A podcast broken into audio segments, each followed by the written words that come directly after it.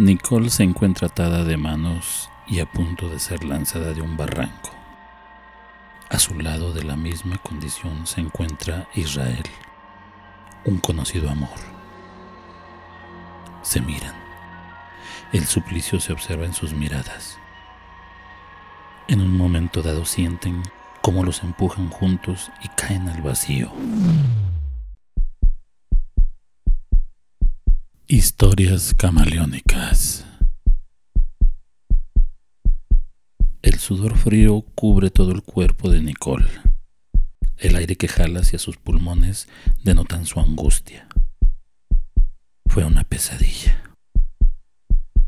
Se queda sentado oyendo el duro palpitar en sus sienes del corazón que quiere salirse de su caja torácica. Se calma y a la vez analiza la situación. Agradece que su marido no se despertó con sus pesadillas. Y lo peor sería que le escuchara gritar el nombre de Israel, su furtivo amante con el que tuvo una affair que la llevó a lugares insospechados de lujuria y placer. Estas pesadillas eran recurrentes desde ese tiempo a la fecha. Tal vez algún remordimiento la hostigaba. Por suerte, el marido seguía durmiendo como un tronco sin sospechar siquiera lo que aquejaba a su amada esposa. Viendo que aún roncaba su esposo, tratando de calmar su nerviosismo, decidió salir al patio Esperaba que el fresco nocturno le tranquilizara el alma. Salió al patio trasero de la mansión donde vivía con su marido. Hacía tiempo que se habían quedado sin jardinero. Los arreglos florales, las plantas y alguno que otro árbol frutal que tenían plantados estaban descuidados. Todo lleno de hojarasca, pasto y mucha hierba mala. Caminó lentamente alrededor de la alberca que por la misma razón lucía descuidada, sin mantenimiento. El mismo jardinero lo hacía. Fue bordeando la piscina y un escalofrío recorrió su cuerpo que no tenía nada que ver con el aire fresco que en ráfagas hacía mover las ramas de los árboles creando un espantoso aullido entre las ramas de los setos. Se detiene en una de las orillas de la alberca y observa las sucias aguas que días atrás lucían un azul turquesa brillante. Recordó los momentos de placer y las ásperas manos de Israel, su jardinero. Podía volver a sentirlas acariciando su cuerpo mientras la besaba candente.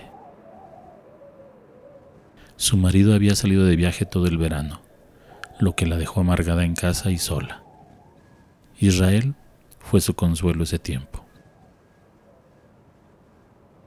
De repente, la invadió una rara inquietud, como si la observaran. Se distrajo en buscar hacia todos lados con esa sensación extraña que no pudo evitar tropezar y caer a la piscina. El agua estaba demasiado fría. Intentó nadar hacia la orilla, el agua sucia tenía basuras de hojas, plásticos y ramas de los árboles.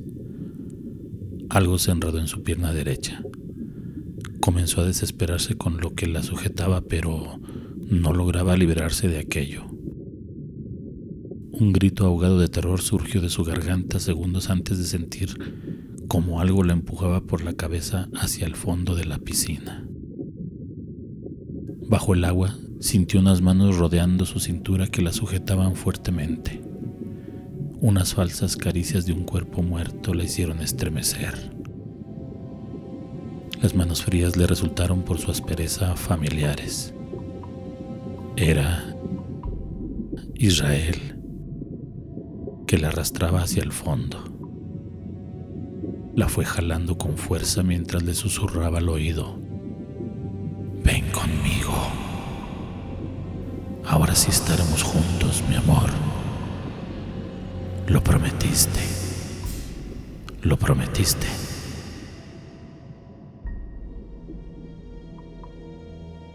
Su marido, al despertar y no encontrarla acostada, dejó pasar unos momentos hasta que salió a buscar en toda la casa y nada.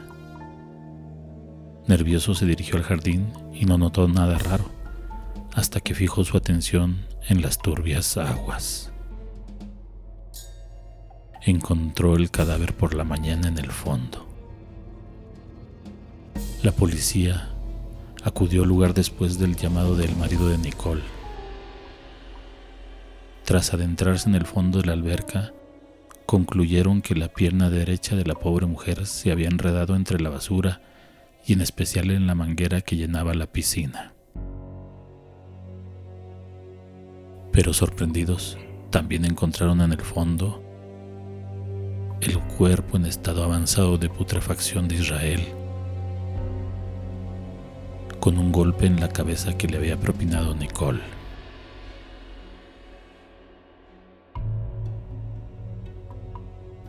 Había matado para evitar que dijera algo de su aventura al marido.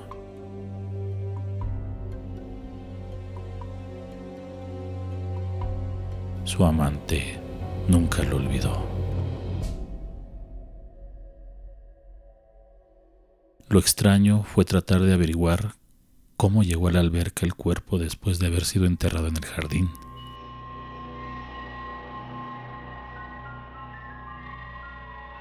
Siempre será un misterio.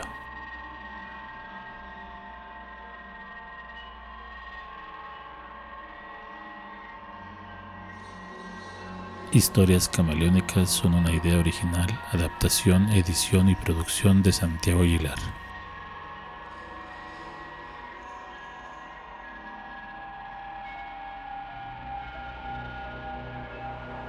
Hasta la próxima.